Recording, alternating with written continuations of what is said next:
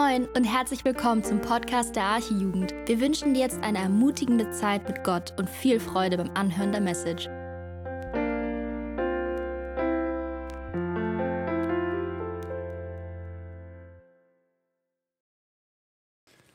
Ich grüße euch, bin sehr froh und dankbar, dass ich hier mal nach langer Zeit mal wieder sein kann. Das sind ja schon Jahre, Andi, die äh, seitdem ich mal wieder in der Jugend war.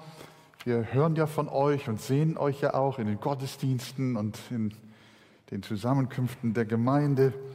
Wunderbar. Und ich bin ja der älteste Jugendliche äh, in unserer Mitte. Ich darf das ohne Übertreibung sagen. Mein Herz, jedenfalls fühle ich so, ist noch jung geblieben. Ich weiß gar nicht, wo die Zeit geblieben ist. Andi hatte schon gesagt, das war ja äh, in den 60er Jahren, als ich da in der Sommerhuder Straße, das war die kleine Gemeinde damals, die Jugend übernommen hatte. Das waren so fünf junge Leute, vielleicht auch sechs oder sieben, je nachdem. Und äh, seitdem weiß ich gar nicht, dass ich älter geworden bin. Nur habe ich ein paar Schmerzen hier und da und auch ein paar Krankheiten schon gehabt. Und dann merkt man, dass man da doch schon so ein bisschen fortgeschritten ist. Ja, ich würde euch einfach mal so ein bisschen erzählen, so habe ich den Andi verstanden, äh, aus meinem Leben, aus der Gemeinde. Ich habe mal gerechnet, ich bin 1959 in die Gemeinde gekommen, in diese Gemeinde. Also nicht in diesen Raum, sondern in die Gemeinde, die hieß damals Freie Christengemeinde. 1959 war auch das Jahr, in dem ich zum Glauben kam. Ich habe zwar immer irgendwie geglaubt, weil meine Eltern gläubig waren und sie mich auch äh, natürlich äh, angehalten haben, auch gläubig zu sein in irgendeiner Form. Wir gingen damals in die Landeskirche, es war ein gläubiger Pastor und da wurde ich auch äh, konfirmiert. Und so habe ich dann also so das Christliche irgendwie auch mitgemacht, weil meine Eltern das auch so gewünscht haben und sich darüber gefreut haben, aber mein Herz war noch nicht wirklich äh, bekehrt. Äh, die Bibel sagt noch nicht wiedergeboren. Das haben wir ja eben von Julius auch so ein bisschen gehört, ne? dass, dass man, man kann äh, ein gläubiges Elternhaus haben und auch ein Stück diesen frommen Weg mitgehen, aber dann doch innerlich nicht wirklich dabei sein, weil ja eben andere Dinge auch da sind, die gelockt haben.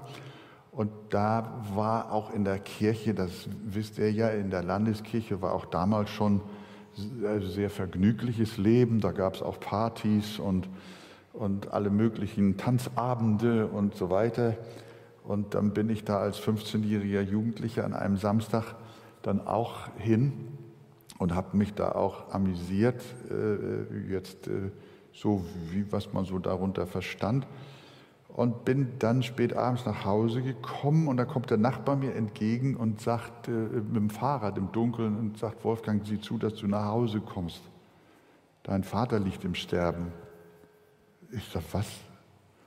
Das kann ja nicht sein. Der hat noch Bäume beschnitten, hat auf der Leiter gestanden, als ich, äh, als ich wegging zu diesem kirchlichen Abend. Und dann komme ich nach Hause, macht meine Mutter mir die Tür auf und sagt, komm rein, Papa geht's schlecht. Und dann sah ich ihn da auf dem Sofa liegen, kreidebleich, kalter Schweiß auf der Stirn. Äh, nachher hat der Ambulanzwagen gesagt, das ist ein Herzinfarkt gewesen. Und meine Mutter sagt, er, hatte, er war schon weg, war gar nicht mehr ansprechbar, aber sie hätte ihn gerüttelt und geschüttelt und dann ist er noch wieder zu sich gekommen. Darüber war ich sehr froh, dass er noch wieder zu sich gekommen ist, denn er erkannte mich, als ich kam und hat dann nur noch eine Bitte gehabt und gesagt, Wolfgang, möchtest du denn jetzt nicht dich auch ehrlich niederknien hier bei mir an meinem Bett? Denn ich glaube, ich gehe in die Ewigkeit. Und in dieser Phase habe ich natürlich dann äh, auch, dann war ich artig und habe mich dann auch niedergekniet und mein Vater hat dann seine Hände auf mein Köpfchen, mein auf meinen 15-jährigen Kopf gelegt und äh, hat so intensiv mit mir gebetet, nicht laut, sehr schwach, aber inhaltlich sehr intensiv, hat um meine Errettung gebetet und auch darum, dass Gott mich doch auch einmal gebrauchen möchte in seinem Reich und solche Sachen alles. Und äh, dann bin ich aufgestanden, als er fertig war, und dann hat meine Mutter an der Seite stehend ihn auch noch gefragt und gesagt, ja Papa, wenn du in die Ewigkeit gehst, weißt du denn auch, dass du bei Jesus sein wirst? Da habe ich noch gedacht, Mutter, was redest du denn jetzt? Du musst Vater nicht fragen, du gehst, wenn du in die Ewigkeit gehst und du musst sagen, du wirst wieder gesund und dann machen wir ein paar Ferientage oder so, aber doch nicht vom, vom Sterben und von der Ewigkeit. Aber sie hat es einfach getan, wirst du, der, wirst du auch bei Jesus sein, wenn du in die Ewigkeit gehst. Und dann sagt mein Vater strahlenden Augen, mit strahlenden Augen, Mama, ich kann dir noch viel mehr sagen, Jesus steht hier neben mir und er ist gekommen, um mich abzuholen. Das hat mich dermaßen angegriffen und ergriffen, dann konnte ich das dann nicht mehr aushalten, bin dann also die kleine Treppe hoch, wo ich mein kleines Zimmer hatte unterm Dach und habe mich das erste Mal in meinem Leben dann ganz bewusst auf meine Knie geschmissen an mein Bett und habe aus der Tiefe meines Herzens zu Gott geschrien. Ich hatte vorher, das war die paar Tage zuvor, ein grausames Erlebnis. Äh, ich bin damals äh, äh, auf das Matthias-Claudius-Gymnasium gegangen in Wandsbek. Ich weiß nicht, ob das jemand kennt. Und da hatten wir einen Schulkameraden in der Klasse, der hieß Joachim Ziemsen. Seinen Namen werde ich nicht vergessen. Und der war aus unerklärlichem Grund ganz plötzlich gestorben. Und dann waren wir als Schulklasse da und äh, das halt so, ne? Kann man den Hall ein bisschen rauskriegen aus dem Ton? Und dann sind wir als ganze Schulklasse äh, da gewesen und gegenüber, wir standen gegenüber der Familie auf der anderen Seite des Grabes und dann haben wir, habe ich diese Mutter gesehen, wie die geweint hat. Die war verzweifelt. Das ist natürlich klar, ihr junge 15-jähriger Sohn. Aber es war so eine schreckliche Verzweiflung, dass ich dachte, die Frau springt gleich selber ins Grab hinein. Das hat mich als jungen Menschen, diese Verzweiflung und diese Hoffnungslosigkeit, die darüber kam, die hat mich so auch äh, gepackt und mich, mir schlaflose Nächte gebracht. Und dann kommt mein Vater und will auch sterben. Und dann sehe ich ein völlig anderes Bild, keine Verzweiflung, sondern Freude, der strahlt. Seine Augen funkeln wie Sterne. Schwäche und der sagt, der sagt dann, Mama, ich kann dir noch viel mehr sagen. Jesus steht neben mir und er ist gekommen, um mich abzuholen. Und dann hat er noch gesagt, ich gehe voraus und dann kommst du nach einigen Jahren auch und dann hole ich dich ab mit einer Palme. So, das war's dann. Und dann bin ich dann an mein Bett und da habe ich mich dann wirklich Gott ergeben. Und seitdem kann ich wirklich sagen, wohnt Jesus in meinem Herzen. Bis heute. Und äh, ich habe schon manchmal gesagt, ich würde meine Frau, mit der ich jetzt 55 oder 56 Jahre im Sommer verheiratet bin, die würde ich glatt nochmal wieder heiraten nach all den Jahren. Und noch mehr würde ich mich glatt nochmal wieder bekehren, nachdem ich schon ein längeres Leben mit Jesus hinter mir habe. Ich möchte kein anderes Leben führen. So erfüllt. Ich habe kein, ich habe kein äh, problemfreies Leben gehabt. Ähm, das, äh, das, das, ich habe nicht wolkenloses Glück erfahren, so. das, das kann ich nicht sagen. Ich hab, bin krank gewesen, schwere Krankheiten gehabt, auch in meiner Jugend. Die haben auch mein Leben bedroht und äh, schwere Rückschläge gehabt, auch Kämpfe gehabt in der Gemeinde. Äh, äh ich, ich, kann, ich kann absolut nicht sagen, von Erfolg kann ich nicht reden. Aber ich kann sagen, ich habe einen so starken inneren Halt finden dürfen in dem Glauben an meinen Herrn. Und eine solche Kraft auch in Verzweiflung und Not, dass ich immer wieder rausgekommen bin und immer wieder Gott danken konnte, sodass ich auch euch, junge Leute, sehr viel Mut machen möchte. Ich weiß nicht, ob ihr 15 seid oder 18 oder 22, aber ihr habt noch euer Leben vor euch, wenn denn die Erde sich noch weiter dreht. Aber ich möchte euch wirklich Mut machen, äh, mit Jesus, wirklich mit Jesus zu gehen, aus tiefem Glauben heraus. Und auch Glauben an die Heilige Schrift. Das erfüllt dich und macht dich froh und macht dich fest und lässt dich überwinden. Und die Gegenwart Gottes in deinem Leben ist das, was dich wirklich glücklich macht und dich reich erfüllt. Ich wünsche euch auch wirklich Erfolg im Beruf. Ich wünsche euch, dass ihr gutes Geld verdient, dass ihr, dass ihr eine, eine, eine gute Ehefrau oder einen guten Ehemann bekommt, dass ihr Kinder bekommt, dass alles gesund ist. Ich wünsche euch langes Leben und so weiter. Aber ich wünsche euch am allermeisten, dass Jesus in eurem Leben der Herr ist und ihr ihm aus tiefster Überzeugung folgt und Gott geweiht auch lebt. Das durfte ich auch dann so erfahren und auch erleben. Dann habe ich ja auch meine Frau finden dürfen auf einer Freizeit auch. Andi, das ist so schön, dass ihr Jugendfreizeiten macht. Hast du eigentlich mitgezählt, wie viele Pärchen im Laufe der Jahre aus diesen Freizeiten hervorgegangen sind? Das musst du jetzt noch nachholen. Es würde mich interessieren weil ich meine Frau auch auf einer Freizeit kennengelernt habe. Das war in Wilhelmshaven. Das war eine sogenannte Evangelisations- oder Pionierfreizeit.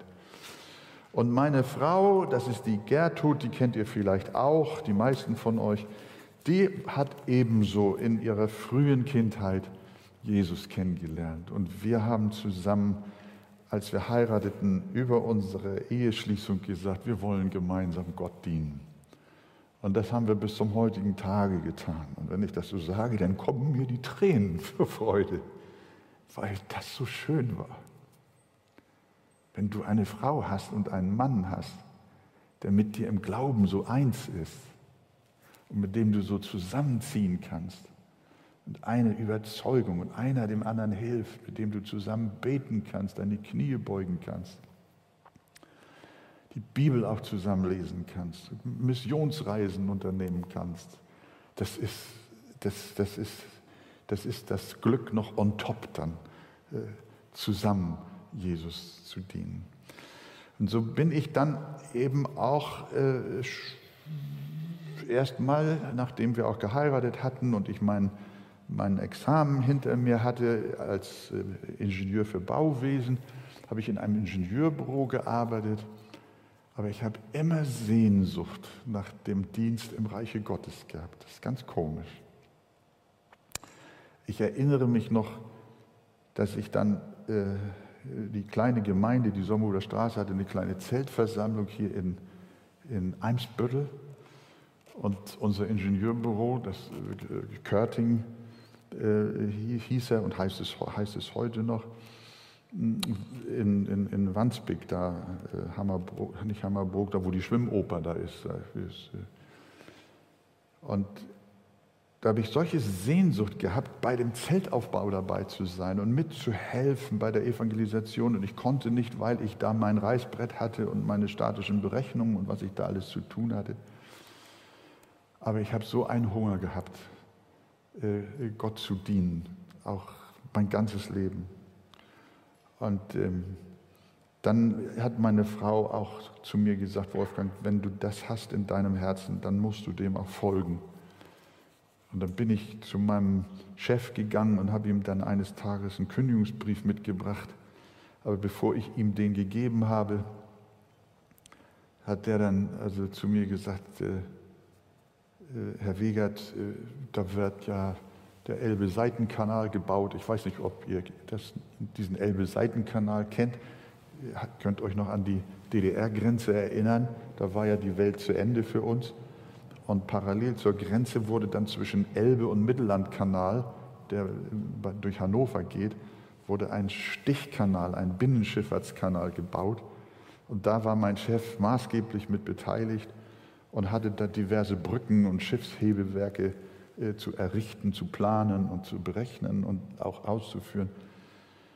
Und da hat der zu mir gesagt, Herr Weger, für die und die Projekte möchte ich gerne Sie zum Projektleiter machen. Und äh, ich freue mich drüber. Und dann habe ich gedacht, Wolfgang, was machst du jetzt mit deinem Brief da unten? Den hatte ich in der Tasche. Dann bin ich da wieder mit nach Hause. Ich hatte nicht die Kraft, weil die Karriere eine enorme äh, Anziehungskraft auch auf mich hatte. Und habe dann äh, meine Tasche genommen, bin nach Hause gekommen und dann hat meine Frau mich gleich an der Tür gefragt, na was hat er gesagt? Sie meinte, wie hat er auf meine Kündigung reagiert? Dann sage ich, ich habe sie ihm gar nicht gegeben. Warum denn nicht? So und so. Dann war ein Wochenende, da war ein Jugendtreffen hier in Hamburg. Da war ein Pastor aus der Schweiz, der hat mein ganzes Leben gepredigt. Ist euch das auch schon mal passiert? Dass ihr unter einer Predigt sitzt und ihr denkt, das ist, der meint nur mich ganz alleine. Da sitzen, ich weiß nicht, da waren glaube ich 400 oder 500 junge Leute. Und ich habe gedacht, ich sitze da ganz alleine. Ha, genau hatte alles. Jetzt bin ich innerlich zusammengebrochen. Meine Mutter, muss ich auch noch dazu sagen, war inzwischen an schwerem Krebs erkrankt, lag im Albertin-Krankenhaus hier im Sterben. Und äh, da bin ich dann zusammengebrochen. Da habe ich zu meiner Frau gesagt, weißt du, Montag früh gebe ich als erstes Herrn Körting mein Kündigungsschreiben. Nachmittags sind wir noch zu meiner Mutter und dann hat meine Mutter, haben wir das erzählt und hat meine Mutter gesagt, dann hat Gott ja mein Gebet erhört, dann kann ich sterben. Die hat so gebetet dafür, dass ich mal auch einen Verkündigungsdienst beginne. Ich weiß nicht, woher sie das hatte. Das hat sie wahrscheinlich auch durch den Heiligen Geist in ihrem Herzen so gehabt. Und äh, dann bin ich am Montagmorgen ins Büro, da habe ich nicht mehr gewartet. Gleich früh morgens habe ich ihm den gegeben. Das konnte er nicht begreifen. Dann sagte er, wieso? Ich habe Ihnen doch noch nicht, ich habe Ihnen doch gesagt, dass Sie hier Karriere machen können. Und äh, über Geld und Gehalt haben wir doch noch gar nicht gesprochen. Nein, habe ich gesagt, es tut mir leid. Ich habe mich äh, entschieden, den Weg ins Reich Gottes zu gehen und Gott zu dienen als Verkündiger. Wollte er wissen, ob ich denn schon eine Kirchgemeinde hätte und dies und das. Und dann hat er zu mir folgenden Satz gesagt. Herr Wegert, Ihre Kinder, die werden Ihnen eines Tages schwere Vorwürfe machen, dass Sie Pfarrer geworden sind und dass Sie nicht Ihren lukrativen Weg als Ingenieur fortgesetzt haben. Später habe ich meine Kinder gefragt, ich habe ja drei an der Zahl, die kennt ihr ja auch. Keiner hat gesagt, Papa, das hast du falsch gemacht. Die haben nämlich inzwischen auch Jesus erfahren und Jesu Liebe erfahren. Und so sind wir eins geworden. So bin ich ins Reich Gottes gegangen und habe dann auch angefangen zu predigen äh, ich will das jetzt nicht bis ins Detail machen. Wie lange haben wir denn Zeit? So bis Mitternacht ungefähr? Ja, wenn ihr mich einladet, alle zehn Jahre mal, dann müsst ihr mir auch dann müsst ihr mir auch eine Chance geben. Ah, nein, nein, ich will jetzt nicht übertreiben, Andi. Äh, aber das sind so die persönlichen Erfahrungen, die ich machen durfte, äh, was mein Glauben und meine Berufung anging.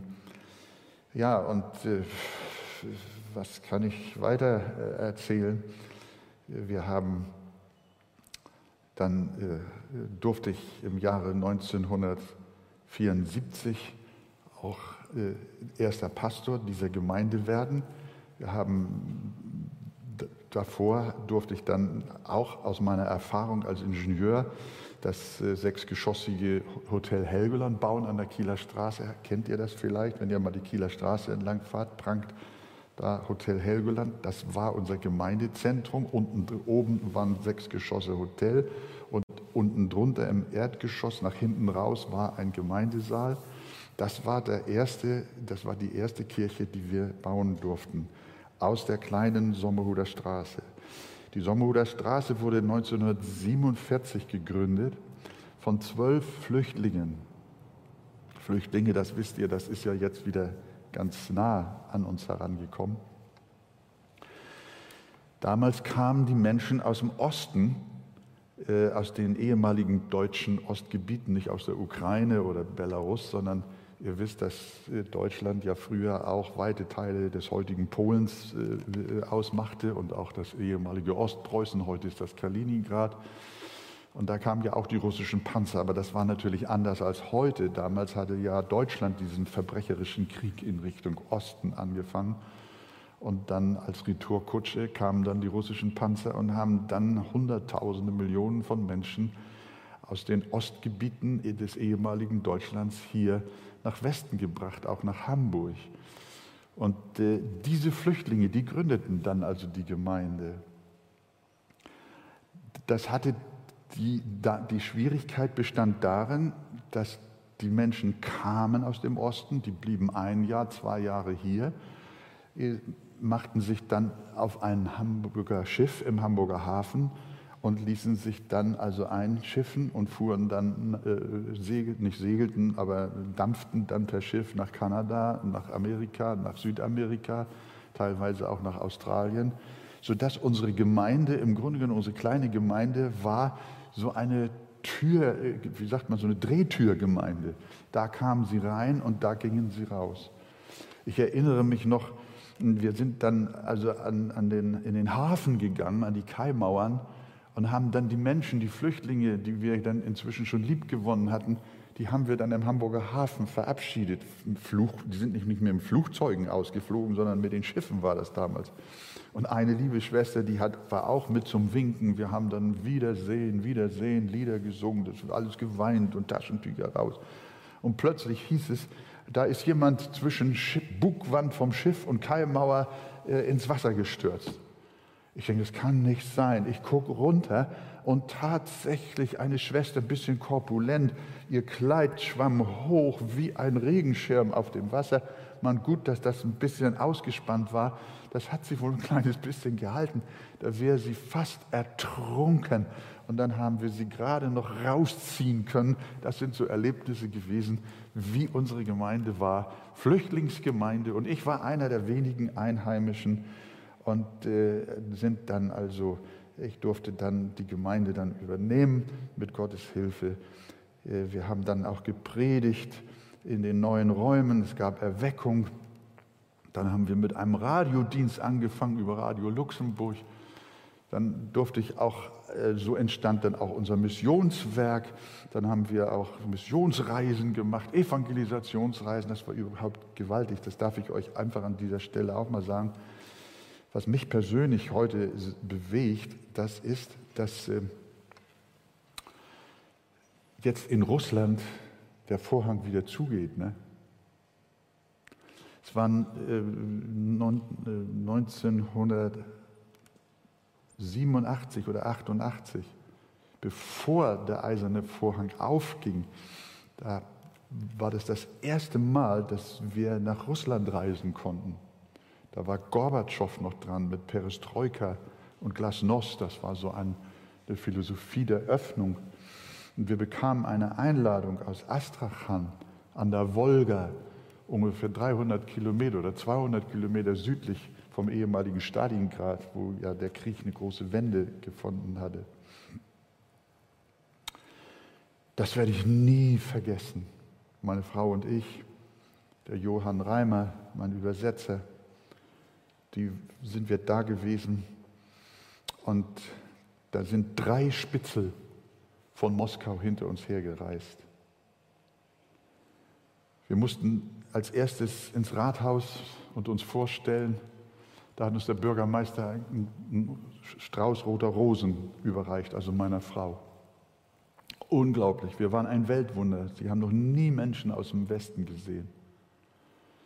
Und aus Anlass des sogenannten 1000-Jahr-Feier der russisch-orthodoxen Kirche haben wir die Möglichkeit damals gehabt, da reinzufahren und auch eine eigenständige Veranstaltung durchzuführen.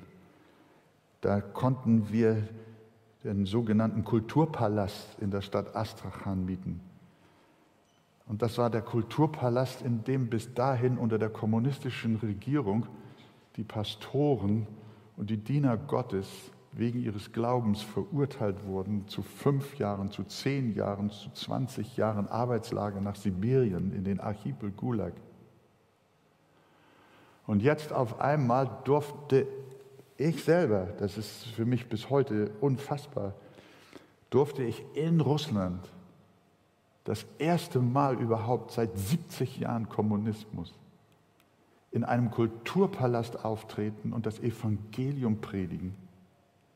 Die Gemeinde war eine ganz kleine Gemeinde, die hatte ein Datscha-ähnliches Gemeindehaus aus Holz zusammengezimmert in so einer Gartenkolonie. Aber auf einmal sollte diese Gemeinde eine Halle haben, die viel größer war als das hier. Und keine Plakate, keine Handzettel, die gedruckt waren, keine Werbung über Radio oder Fernsehen oder sonst was, sondern von Mund zu Mund wurde erzählt, dass ein Pastor aus Westen da ist. Dann strömten die Menschen, die drei Gottesdienste, Samstagabend, Sonntagmorgen, Sonntagnachmittag, strömten sie in die Halle. Da oben saßen die drei Spitzel, die sich mir dann vorgestellt haben, bevor das losging. Und ich habe gedacht, was passiert jetzt, wenn, wenn ich irgendein falsches Wort sage? Der eiserne Vorhang war noch da, die Berliner Mauer stand noch. Wir mussten durch die DDR fahren. Und äh, dann nachher sind diese drei Männer zu mir gekommen, samt dem Bürgermeister, haben sich von uns verabschiedet und haben gesagt, Herr Pastor Wegert, Hiermit haben Sie die Einladung, kommen Sie wieder. Wir haben das nicht geglaubt. Die kleine Gemeinde, es waren ungefähr 60, 70 Menschen, die haben uns in der Nacht beim Abflug zum Flughafen begleitet. Ein dunkler Flughafen, alle waren sie gekommen. Und sie haben alle geweint.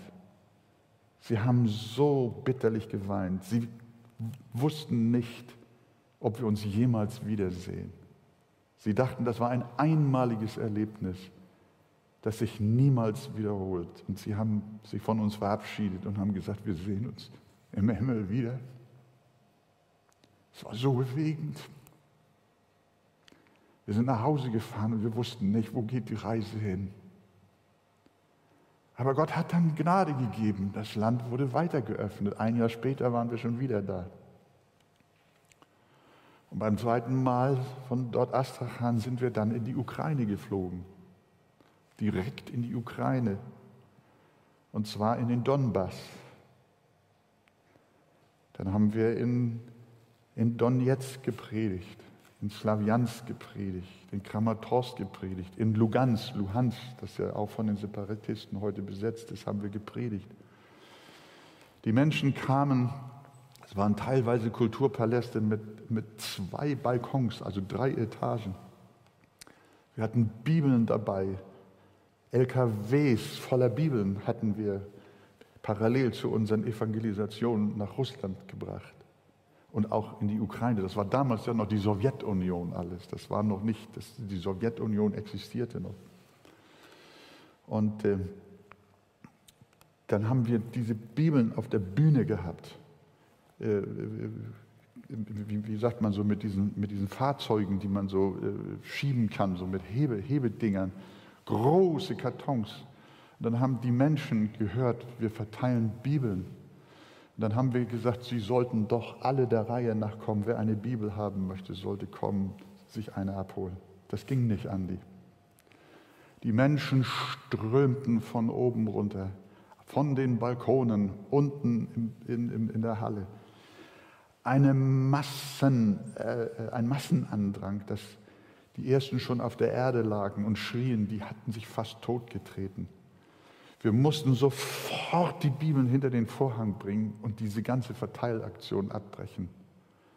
Es war ein Hunger nach Gott da. Die Menschen haben nie zuvor eine Bibel in der Hand gehabt. Das müsst ihr euch mal vorstellen. Und haben fast ihr Leben dafür gegeben, dass sie eine Bibel haben wollten. Das sind Erlebnisse, die jetzt im Angesicht dessen, was wir gerade erleben in der Ukraine, ja, äh, was, äh, was uns ganz besonders bewegt und uns in Erinnerung bringt. Und hinsichtlich, hinsichtlich der, der, der, der, Roten Armee, das war ja damals die russische Armee, hieß ja, das nannte man Rote Armee. Und wie gesagt, die Ukraine war ja noch Bestandteil der Sowjetunion. Die nächste Reise war dann in Tscherkassy, das war in der Zentralukraine. Und äh, da habe ich auch so in einem kleinen Fußballstadion predigen dürfen. Äh, äh, und dann sitzen da also äh, uniformierte Leute ziemlich nah zu sehen. Ich sag, dann habe ich gedacht, jetzt sitzen die Soldaten schon da und die Generäle der Roten Armee. Dann haben wir einen Aufruf zur Bekehrung gemacht. Und wer kam nach vorne? Dann standen da drei, vier uniformierte Leute, die nahmen ihre Mütze ab, geschmückt mit lauter Lametta hier vorne, mit Verdienstabzeichen. Die weinten und haben das Gebet mitgesprochen. Und dann passierte etwas, was ich auch nie vergessen werde. Nach dem Gottesdienst kam kamen die Pastoren von Cherkassy, die diese Evangelisation organisiert hatten, zu mir und haben mir eine Einladung überbracht von dem obersten General der Roten Armee mit der Bitte, ob ich nicht am nächsten oder übernächsten Tag, solange wir noch dort sind im Stadion, ob wir nicht in die Kaserne kommen können und ob ich nicht dort den Soldaten und vor allen Dingen den Majoren, den Offizieren und dem ganzen Führungspersonal der Roten Armee mit dem Wort Gottes, ob ich nicht zu ihnen sprechen könnte. Wenn ich das jetzt sehe, die Bilder im Fernsehen, was da jetzt abläuft, in demselben Land, und ich euch das erzähle, dann kann man es gar nicht glauben. Ich habe natürlich Ja gesagt, wir haben Ja gesagt sind wir in einem speziellen Bus mit unserem ganzen Team, sind wir dann um wie viele Ecken weiß ich nicht, in einen Wald hineingefahren. Und endlich waren wir durch das Kasernentor durch. Und da war, wie, wie nennt man das? Äh, wie nennt man das an der Universität, wo gegessen wird, äh, die, Mensa, so eine Art Mensa ist das auch gewesen, da in der Kaserne, so ein, so ein, oder so ein Aufenthaltsraum oder so ein Veranstaltungsraum. Und sind wir ausgestiegen, dann stehen rechts und links drei russische Soldaten mit ihrem Gewehr, Spalier. Ich komme mit meiner Frau und dem Team. Auf einmal sagt es klack, klack, Hier eine Reihe, da eine Reihe und ich bin so durchgegangen. Ich kann es nicht vergessen. Unglaublich, Andi. Ich komme, wir kommen rein, dann sitzt, ist diese ganze Halle voll mit uniformierten Leuten. Alles gehobene, gehobener Dienst mit ihren Frauen. Und dann habe ich diesen Menschen das Evangelium gepredigt. Und der Mann hat noch zu mir gesagt, der Chef, der das dann eröffnete, der sagte dann, das kannten wir uns nicht vorstellen, denn die haben ja einen deutschen Hass gehabt. Ne? Das müsst ihr euch, das, ist, kann man gar nicht äh, schildern. Die haben ja die Deutschen gehasst, weil wir haben ja Millionen Tote auch in der Ukraine in Russland also hinterlassen, die, die, die deutsche Wehrmacht damals. Das ist ja eine furchtbare Schweinerei gewesen, was da passiert ist. Und dass ich jetzt, dass wir, ich sage wir, ich war ja nicht allein, aber ich war der Sprecher, ne? dass wir jetzt dort angenommen worden sind als der Feind Nummer eins. Und ich sollte zu den Menschen sprechen. Dann haben wir gepredigt und dann habe ich gesagt, ich möchte doch auch mit Ihnen beten. Wenn Sie möchten, dass ich mit Ihnen bete, dann strecken Sie doch gerne Ihre Hand aus. Keiner. Aber nach einer Zeit eine, dann noch eine, dann noch einer, dann noch zuletzt ging ein Wald von Händen hoch. Dann habe ich für diese gesamten Generäle, Offiziere, Unteroffiziere, alles, was sie da für Namen und Titel hatten, haben wir gebetet. Ja, das war, das war eine Zeit. Äh, nun will ich aufhören, euch davon weiter zu erzählen. Da gibt es so wunderbare Ereignisse. Wir waren dann ja auch äh, in Sibirien, in Novokuznetsk, in Novosibirsk. Wir waren im Baltikum, in Moskau, haben wir im großen Zirkus von Moskau gepredigt. Menschen kamen zum Glauben und jetzt, das muss ich euch unbedingt noch erzählen. Da gibt es äh, in Moskau ein riesengroßes Fernsehgebäude. Äh, Russia Today hat das damals geheißen. Es gab eine Sendung, die nannte sich Guten Abend Moskau. Da hatten wir auch eine Evangelisation und da bin ich doch mit meinen Brüdern und Schwestern, die damals mit waren, äh, eingeladen worden in eine Live-Sendung in Moskau. In diesem Funkhaus, NDR könnte man sagen. Aber dieses NDR-Haus in Lockstedt ist, ist ein Zwerg. Das ist ein Komplex da gewesen. Und dann haben die uns reingenommen mit dem Fahrstuhl zwei, drei Etagen hoch, Gang lang, eine Etage runter, Gang wieder woanders lang, fünf Etagen hoch, wieder ein Gang, zwei Etagen runter, immer so weiter, immer so weiter, immer so weiter. Ich wusste nicht mehr, wo ich war. Und zuletzt landeten wir wo? Was meint ihr wohl? Wir landeten in dem Studio, in dem Herr Khrushchev Herr Brezhnev, Herr Andropow und jetzt zuletzt auch, wie hieß Herr Gorbatschow, ihre Reden, teils auch ihre Propagandareden an das russische Volk gehalten haben. In demselben Studio durfte ich mit Johann Reimer, der war mein Übersetzer auch heute noch, durfte ich dann also in diesem Studio predigen. Und zwar live. Und dann habe ich zu den Damen gesagt, wie lange haben wir Zeit? Zehn Minuten. Stellt euch das mal vor. Zehn Minuten. Und diese Sendung war nicht nur für, die hieß Guten Abend Moskau, aber sie ist im gesamten europäischen äh, Russland äh, oder Sowjetunion ausgestrahlt worden, bis in die Ukraine zum Ural hinten und oben bis nach Murmansk und an die polnische Westgrenze. Es war unglaublich. Da habe ich wie, eine, wie ein Maschinengewehr gespredigt und ich habe gesagt, Johann, warte nicht ab, bis mein deutscher Satz zu Ende ist, sondern sprich gleich russisch synchron mit mir zusammen. Und Gott hat uns eine solche Einheit gegeben und ich habe gesprochen und er hat übersetzt und weiter und weiter von Jesus und von der Bekehrung und von dem Glauben und von seiner Wiederkunft und von seinem Heil und von allem Guten, was in dieser guten Nachricht mit war. Die haben es da rausgebracht, dass ich selber staunte, woher ich so eine geölte Maschine hier in meiner Kehle hatte. Und dann äh, waren wir durch, dann kommen, kommt das, kommen die Kameraleute und vor allem die Regieleute. Das waren drei, vier nette junge Russinnen, die haben uns das Mikrofon abgenommen. Und die Chefin da, die hat gesagt, wo haben Sie das her? Kein Manuskript, einfach so gesprochen. Ich sage, ja, das hat Gott mir geschenkt. Die waren so bewegt.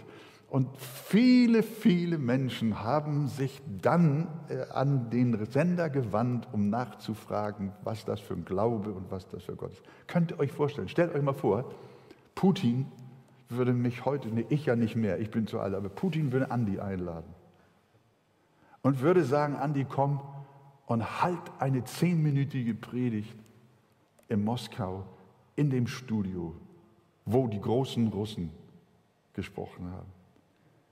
Können wir uns das vorstellen heute noch? Das können wir uns nicht mehr vorstellen. Was ich damit sagen will, ihr lieben jungen Leute, ist, dass äh, wir sehen, sind wohl 30 Jahre gewesen. Von 1989, 90 war der Vorhang gefallen, glaube ich. Und was haben wir jetzt? 2022, also 32 Jahre. Und jetzt hat unser Bruder Frank uns gesagt, wir haben ja immer noch Kontakt auch zu diesen russischen Gemeinden, in denen wir gewesen sind, wo wir evangelisiert haben, besonders auch im Kaliningrad-Gebiet. Und sie haben dem Frank per WhatsApp noch, teilweise auch über eine spezielle Telefonleitung gesagt, Frank, wir müssen alle Kontakte zur Arche abbrechen. Wir können es nicht mehr tun, denn alle die, die Kontakt haben nach Westen, besonders auch zu Missionen und Kirchen und Gemeinden, die werden verdächtigt, Spionageverbindungen zu haben. Es tut uns so leid. Und dann haben sie sich unter Tränen verabschiedet. Und jetzt ist der Vorhang wieder runtergegangen. Wenn ich das bedenke, dann kann ich nur sagen, dass Gott uns auch als Arche diese 30 Jahre in dieses Land geschickt hat und dass wir die Zeit ausnutzen konnten.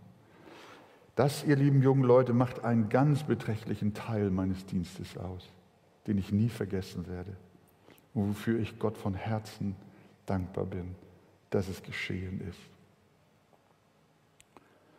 Ja, ich freue mich auch. Wir sind dann ja auch äh, in Südamerika gewesen, in Afrika. Diese weltweite Missionsarbeit hat ja ihren Niederschlag gefunden, auch bis heute. Und ich würde mich riesig freuen, wenn Gott auch aus eurer Mitte junge Leute erweckt und beruft, entweder in den einen oder den anderen Dienst zu treten. Und das war ja auch mit ein Stück Dienst, den Gott mir auch geschenkt hat, dass ich im Laufe der Jahre auch äh, junge Leute so ein Stück weit mit mir äh, hatte, die äh, dann äh, auch äh, später in den Dienst gegangen sind. Andi ist zum Beispiel einer. Du hattest mich gefragt, äh, wie war das denn Wäre auch schön für euch zu wissen, ihr habt gerade das Thema Mentoring, habe ich das richtig verstanden? Und äh, das war auch ein Stück meines Lebens. Ich habe durch deine Anregung mal so nachgezählt, das sind ungefähr an die 30 junge Leute, die im Laufe der Jahre auch durch den Kontakt, den sie auch mit uns als Pastoren hatten, auch mit mir persönlich hatten, die, äh, die wir auch ein bisschen prägen konnten, denen wir eine Vision vermitteln konnten für die Mission, für das Evangelium, für die Predigt. Und die dann tatsächlich auch rausgegangen sind. Äh, die Namen muss ich jetzt nicht aufzählen, aber die Pastoren, die heute hier im Arche-Team sind, das sind im Grunde genommen alles äh, junge Leute aus meiner Pastorsklasse. Äh, und ich freue mich, dass Sie alle dabei sind. Und darüber hinaus, wenn ich auch an den, an den Michael Ostanin denke, das, der jetzige Pastor in Jepopetrovsk, der hat damals unsere Evangelisation in, in Jepopetrovsk äh, organisiert. Den habe ich so an mein Herz ziehen können und so, äh, wir haben uns so gegenseitig lieb gewonnen, dass er mit uns auch äh, gegangen ist bis heute und hat eine der größten Gemeinden in der Ukraine heute, die jetzt auch bombardiert wird, die eine Flüchtlingsgemeinde ist, wo sie sich alle sammeln. Ja, das war etwas, äh, mit dir fing ich an Fußball spielen. Kannst du dich noch erinnern? Ja. Also Andi, Andi kam hier von Andernach nach Hamburg mit seinen Eltern und äh, dann ist der junge Mann auch ein bisschen entwurzelt gewesen und äh, das Ganze war ein Hauruck-Verfahren. Wie alt warst du? 14? 15 warst du, siehst du, 15 und aus, aus Schule und sonst wo heraus. Und auf einmal von dem kleinen Andernach am beschaulichen Rhein in die Millionenstadt Hamburg. Und dann habe ich gedacht, den jungen Mann, den schnapp ich mir. Und dann bin ich mit ihm zum Ziegelteich und dann haben wir Fußball gespielt. Wir beide ganz alleine, weißt du es noch? Ganz alleine habe ich mit Andi Fußball gespielt. Das werde ich nie vergessen. Aber ich glaube, ich war noch besser als du. Ne? und so sind wir zusammengekommen. Und ich merkte auch, der junge Mann, der hat etwas von Gott empfangen. Und habe ihn geliebt. bis heute. Und äh, so war das mit Andi. Er ist dann der Jugendpastor geworden. Und äh, ich habe die Namen hier auf der Rückseite meines Manuskripts äh, aufgeschrieben. Ich muss sie euch nicht alle äh, äh, erzählen. Aber ich freue mich so sehr darüber, dass äh, es hier heute äh, auch einen, in der Arche ein Past Arche Pastorenkolleg gibt. Das Ganze ist jetzt ein bisschen professioneller als meine Improvisation, aber es war von Herz zu Herz.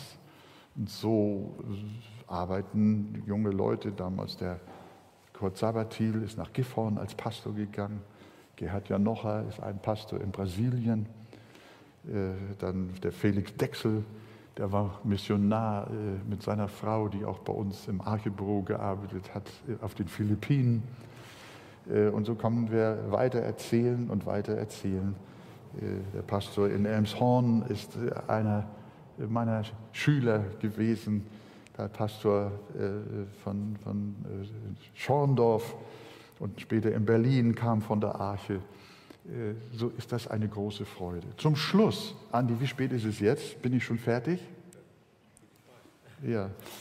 Äh, was ich euch vielleicht zum Schluss auch noch mal sagen möchte, das ist äh, diese inhaltliche ähm, Wende oder theologische Wende, die, die ich in meinem Leben dann ja auch mitmachte die äh, mich und dann auch unsere Arche geprägt hat. Und ich bin heute so froh, dass das unsere Brüder äh, alle so von Herzen auch mittragen. Das ist ein Geschenk Gottes.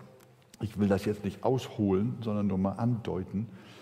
Ähm, äh, ihr wisst ja, dass die meisten Gemeinden und Bewegungen das Heil Gottes so verstehen, dass der ausschlaggebende Faktor für die Errettung eines Menschen seine Willensentscheidung ist für Christus. Das heißt, man glaubt, dass alle Menschen einen freien Willen haben und dass alle Menschen das Evangelium hören, sie bekommen alle die gleiche Chance obwohl wir wissen, dass das Quatsch ist. In den islamischen Ländern haben sie nicht die gleiche Chance wie in Deutschland, das Evangelium zu hören. Und in Nordkorea haben sie auch nicht die gleiche Chance. Das Gerede von Chancengleichheit ist nicht in der Bibel. Aber davon geht die Theologie aus, weitgehend, und ich habe das auch so gedacht, dass ich selbst, der, wie ich schon sagte, der ausschlaggebende Faktor bin hinsichtlich meiner Errettung. Bis ich dann in der Bibel aber gelesen habe, auch durch den Hinweis verschiedener Gottesmänner, besonders Spurgeon, der bekannte englische Prediger in London und auch andere, die mich dann auf die Bibelstellen von der freien Erwählung Gottes gebracht haben. Dass nämlich ich mich nicht selbst erwähle, sondern dass Gott mich erwählt.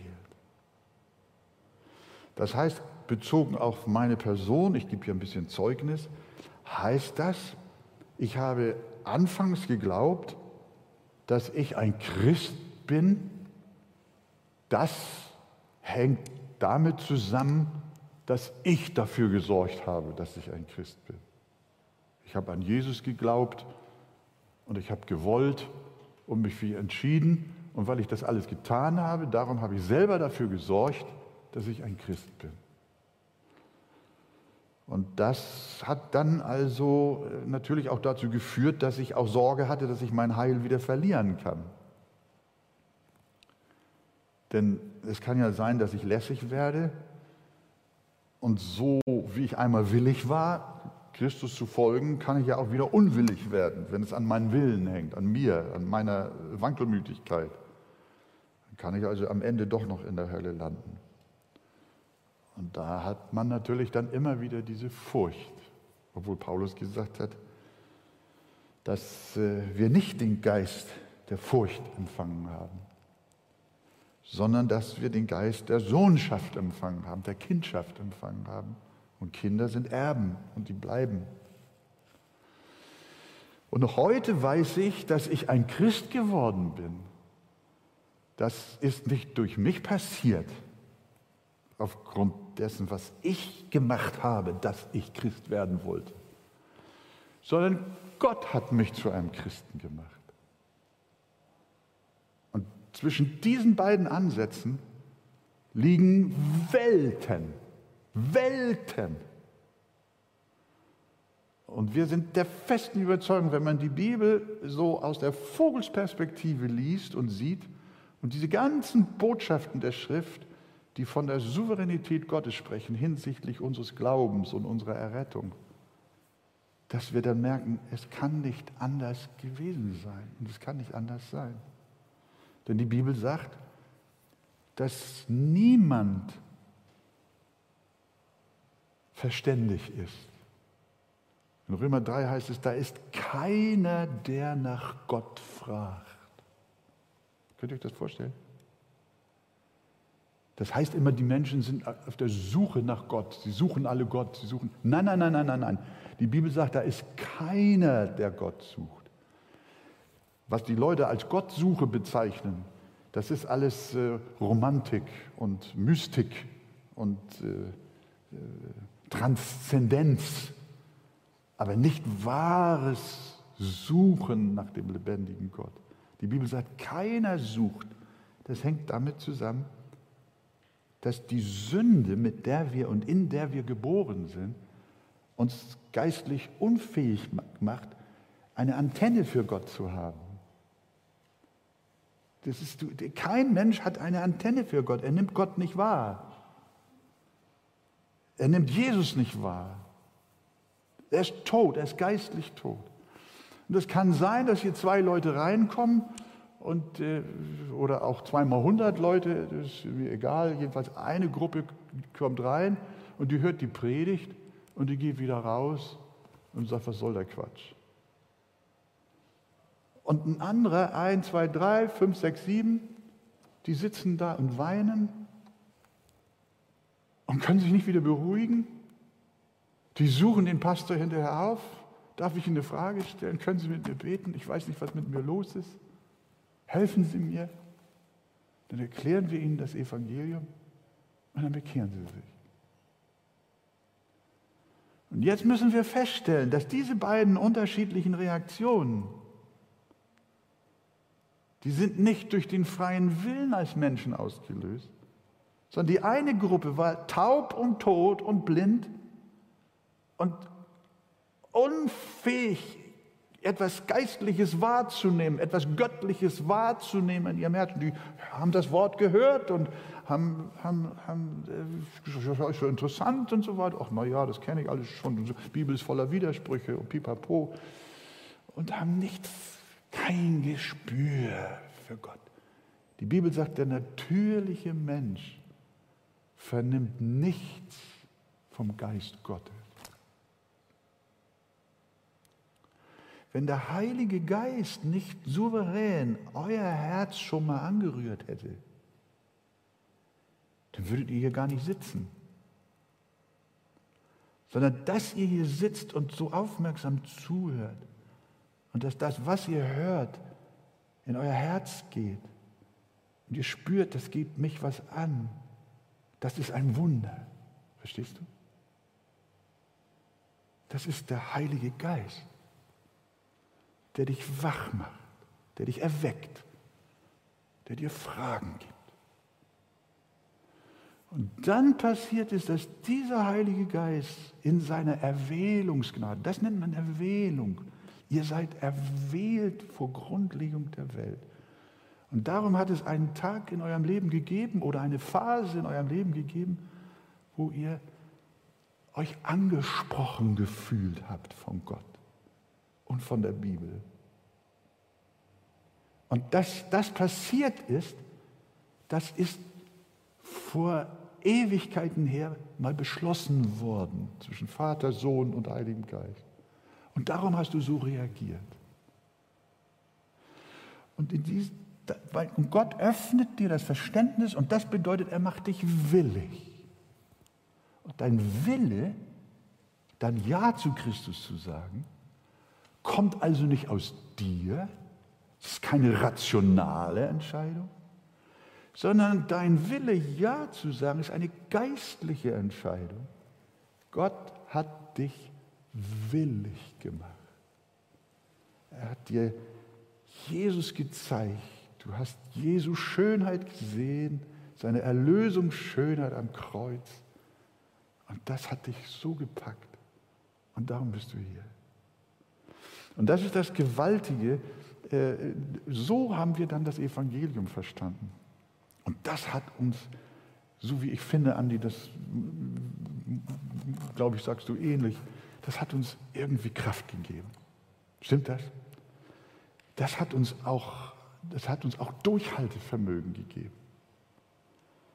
Unabhängig gemacht von religiösen Strömen und Tendenzen, sondern dass dieses Evangelium von der auserwählenden Gnade Gottes die uns dann bis an unser Ende bewahrt, verleiht uns eine mächtige Heilsgewissheit. Und das wünsche ich euch auch von ganzem Herzen. Und ich glaube, jetzt habe ich genug geredet. Was? Ja, Fragen, ja, ja, Fragen, auf jeden Fall. Ja, aber wir danken schon mal ganz, ganz herzlich für die Eindrücke, die wir bekommen haben. Äh, ja, das können wir gerne mal zeigen.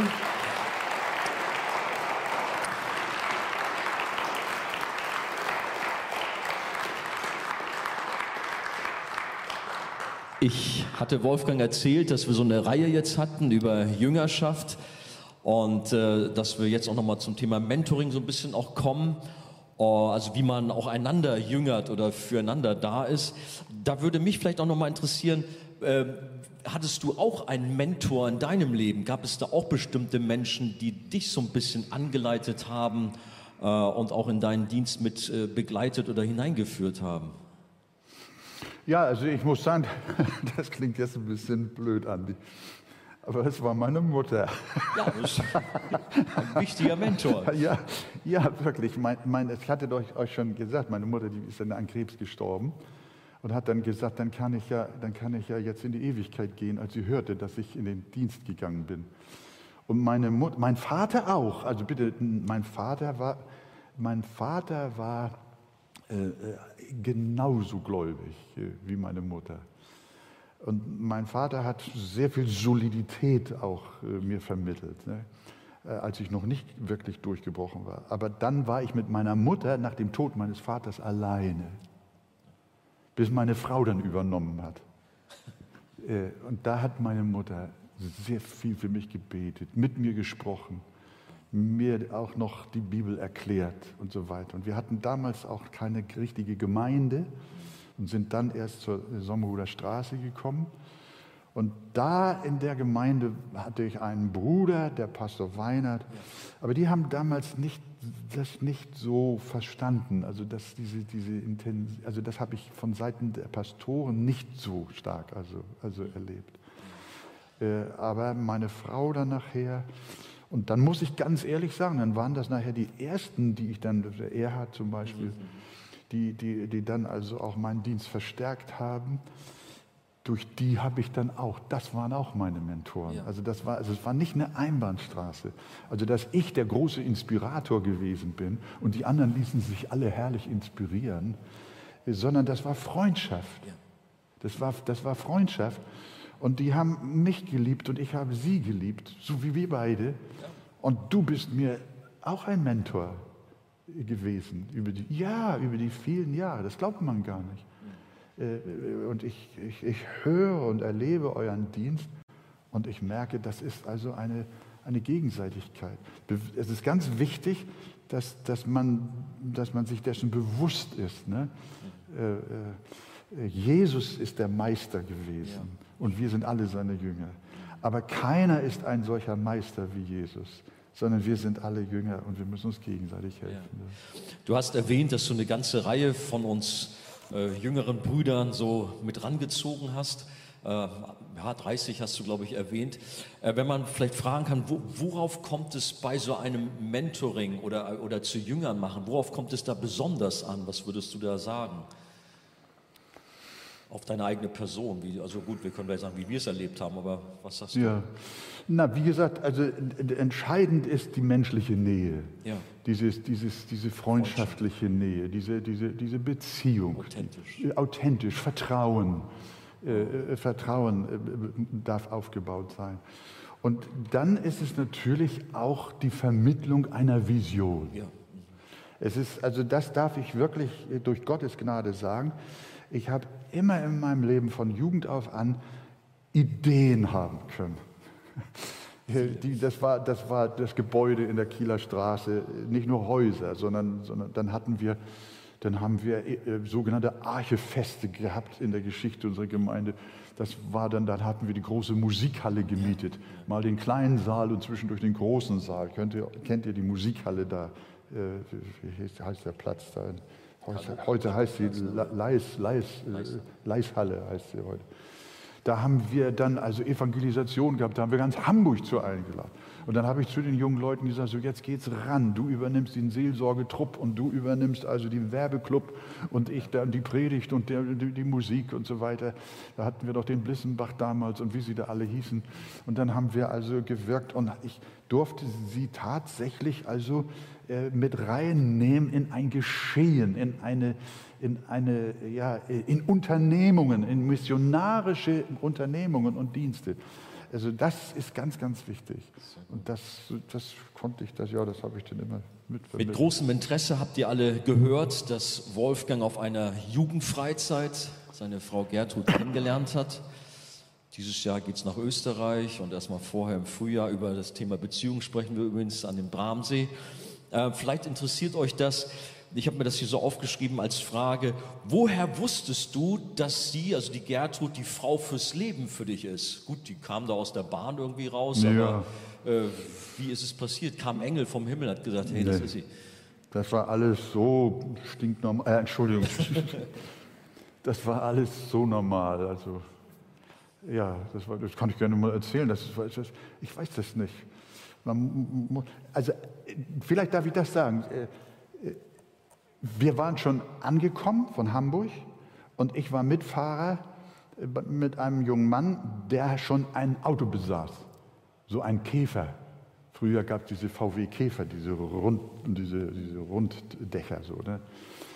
Und dann hieß es in der Jugendherberge, da kommen noch Leute, Freizeitteilnehmer mit der Bahn, wir brauchen noch ein Auto für Koffer und so weiter. Und dann bin ich mit dem jungen Mann, der hat mich mitgenommen zur Bahn und dann wollten wir da also zwei, die hinten noch reinpassten, äh, abholen. Dann stehe ich in Wilhelmshaven auf dem Bahnsteig und äh, der Zug fährt ein und haargenau, wo ich stand, ist die Tür, kommt, die, kommt eine der Waggontüren zum Stehen. Bumm. Die Tür geht oben auf und dann steht ein junges Mädchen da. Ja, das habe ich gesehen. Und da war kein Engel vom Himmel, da war nur sie selber. Sie war der Engel. Sie war der Engel, ja. sie war der Engel. Ich weiß das nicht, was da war. Kann ich euch nicht erzählen. Auf jeden Fall ist ein Pfeil, wie nennt man Amore, ne? ein Pfeil in mein Herz gekommen. Ich wusste nicht, wie sie heißt, ich wusste nicht, wo sie herkommt, ich wusste nicht, was sie für eine Schulbildung hatte, ich hab, wusste nicht, wie alt sie ist, ich habe keine Ahnung gehabt. Aber dann habe ich ihr den Koffer genommen und dann habe ich das zum Auto gebracht und dann ist sie mit ihrer Freundin dann mit uns äh, da zur Jugendherberge gefahren und seitdem habe ich die Frau keinen Augenblick mehr alleine gelassen. Nur wenn sie auf ihr Zimmer gegangen ist, da natürlich. Dann konnte ich ja nicht folgen. Aber ansonsten im Essenssaal, ich habe sie immer verfolgt. Äh, ja, Sehr immer, gut. Hat immer, sich ganz immer, natürlich immer, so entwickelt. Immer ganz natürlich. Hätte, ich hätte, das hätte auch alles daneben gehen können. Aber wir dürfen da auch Gott vertrauen. Das kann ich euch sagen. Wenn nicht, wo nicht heiße Liebe ist, ist auch nicht der Heilige Geist. Äh, nee, das ist wirklich ja. so. Das ist so. Also man, man, man, also ohne Liebe gibt es keine Ehe. Ja. Schreibt ihr mit, ja? Ohne Liebe keine Ehe. Ja. Ganz einfach. Ja. Nicht groß kompliziert. Nee. Was auch immer so Fragen sind von der jungen Mannschaft, ja, wie empfange ich eine Berufung? Ich meine, du hast gerade vorhin schon so ein bisschen was äh, einfließen lassen. Ich habe mich eigentlich noch an ein Erlebnis von dir, oder hattest du das von erzählt? Ich wurde einmal kurz ein bisschen abgehalten. Äh, die Geschichte von dieser Mann mit einer Brücke eingestürzt, so diese Vision, die du hattest. Ja, das genau, ja, ja, ja. Na, das war, äh, das, das war ja auf diesem Jugendtreffen. Das, war, dem, das, ja, das war auf dem Jugendtreffen. Ich wollte das nicht so lang machen. Ja, vielleicht kurz noch. Ja, ja, ganz kurz, ja. Naja, das war dramatisch. Äh, das war, wir hatten, der, der Chef hatte mir erzählt, dass er mich zum Projektleiter für einige Brücken über diesen sogenannten Elbe-Seitenkanal also machen wollte. Und wenn ihr da mal hinkommt demnächst, dann schaut ihr euch diese Brücken mal an. Das sind schöne Bauwerke. Und äh, dann hat dieser, äh, äh dieser Mann mir ja äh, da so ein tolles Angebot gemacht. Und ich bin dann mit meinem Brief, mit meinem Kündigungsschreiben wieder nach Hause gegangen, weil ich jetzt äh, zerrissen war.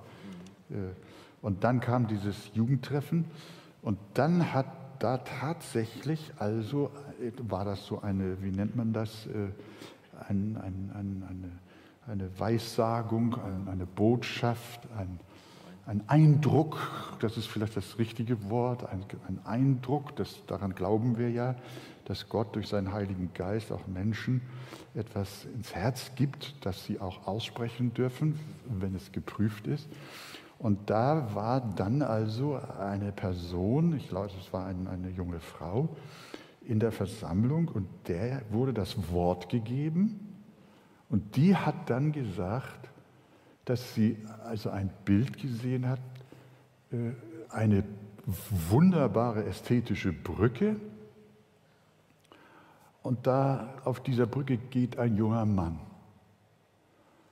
Und die Brücke ist stabil und mächtig und toll und, und ach du liebe Zeit. Und der Mann geht, der junge Mann geht drüber weg und man weiß nicht warum, auf einmal bricht die Brücke zusammen. Und der junge Mann stürzt mitsamt den Trümmern der Brücke in die Tiefe.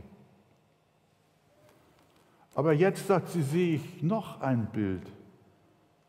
Und jetzt ist das also ein nicht mehr so eine stabile Brücke, sondern das ist jetzt so eine, ein, ein, ein Schaukelsteg, so eine Hängebrücke, wie man, wie, sie, wie, wie man ihn im Dschungel also kennt und baut an Drähten und an, an, an, an Seilen.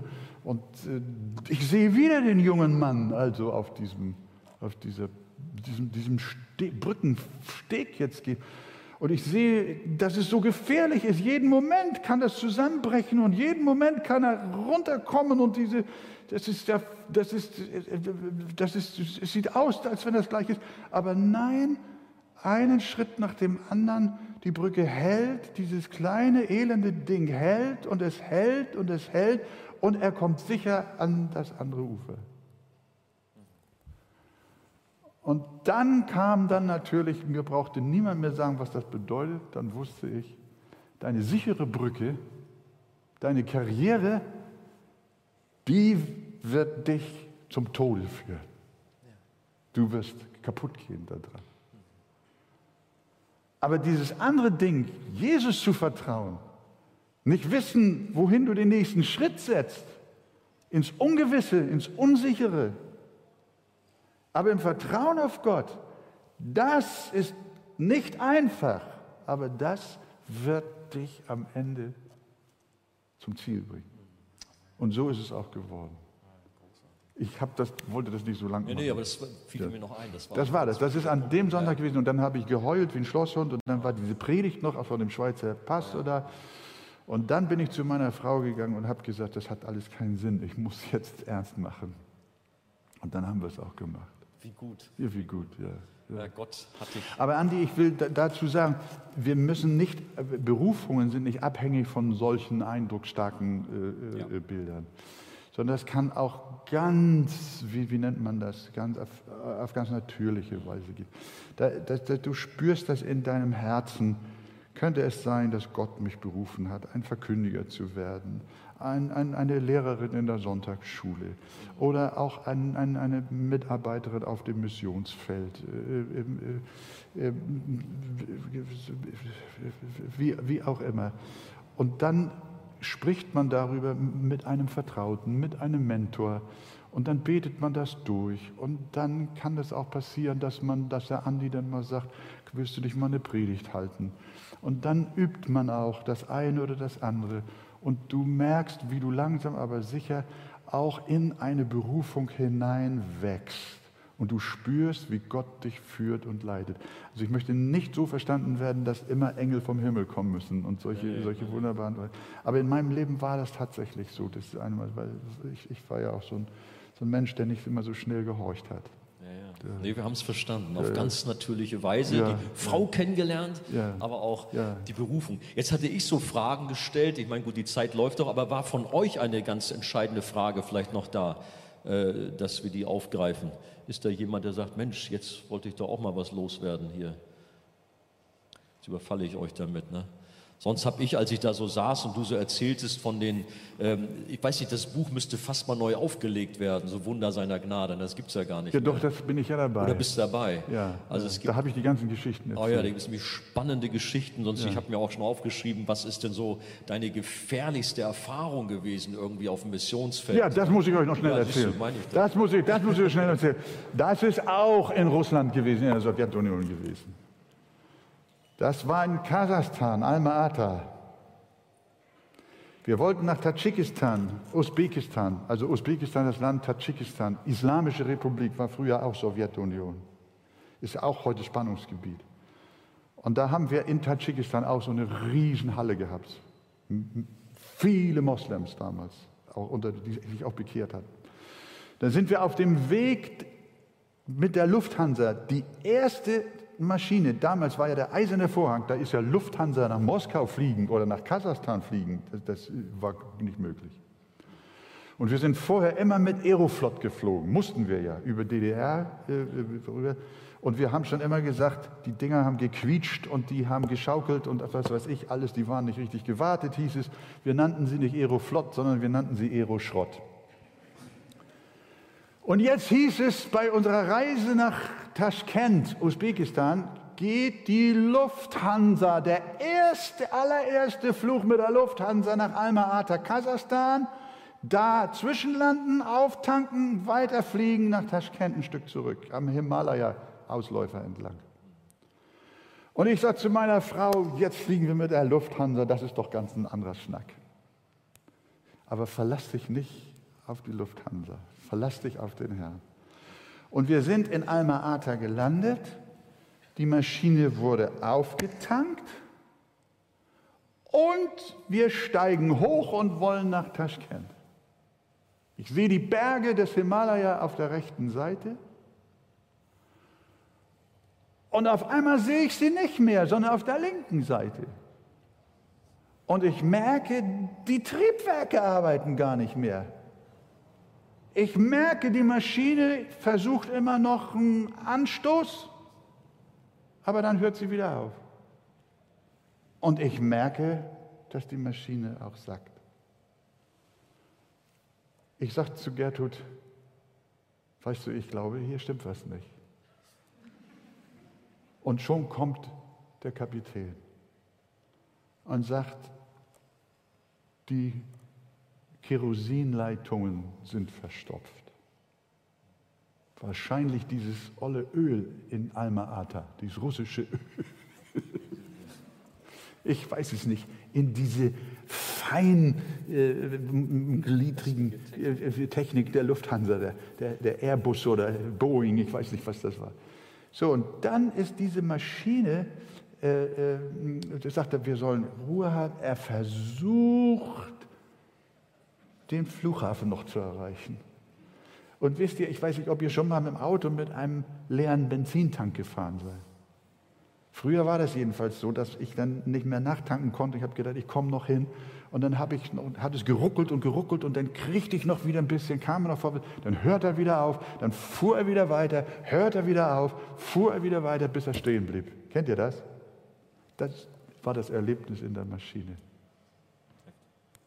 Und da habe ich meine Frau in die Hand genommen, Hand genommen. Das muss ich wirklich sagen, da haben wir gedacht, jetzt ist es zu Ende. Wirklich zu Ende. Und wir haben gebetet und haben für unsere Kinder gebetet, die zu Hause waren.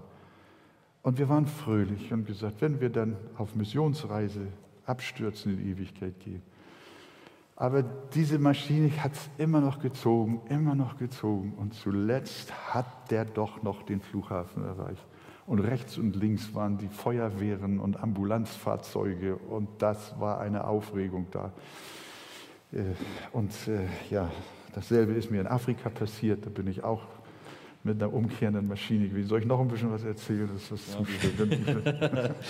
nee, wir haben schon einen guten Eindruck bekommen. Ja, ja, wir hoffen, dass das Buch ich, bald rauskommt. Ich sage euch, da gibt es manche spannende Geschichte. Also wir danken dir ganz herzlich, dass wir mal so ein bisschen Einblick in dein Leben bekommen haben. Hm. Und äh, vielleicht rennst du auch nicht gleich nach Hause. Wir haben ja ein klein bisschen noch Lobpreis, aber ob du noch ein paar Minuten oh, da bist, kann man auch mit dir sprechen nochmal. Aber an dieser Stelle nochmal ganz, ganz herzlichen Dank. Und wir profitieren alle sehr von deinen Predigten, von deinem oh. Dienst. Ich höre das immer wieder von der Jugend. Sie sind sehr dankbar, dass wir dich haben dürfen oh, und beten für dich auch weiter für deinen mhm. Dienst. Mhm. Freut ihr euch auch, dass wir ihn haben hier bei uns? Ja, danke, danke, danke, danke für euch.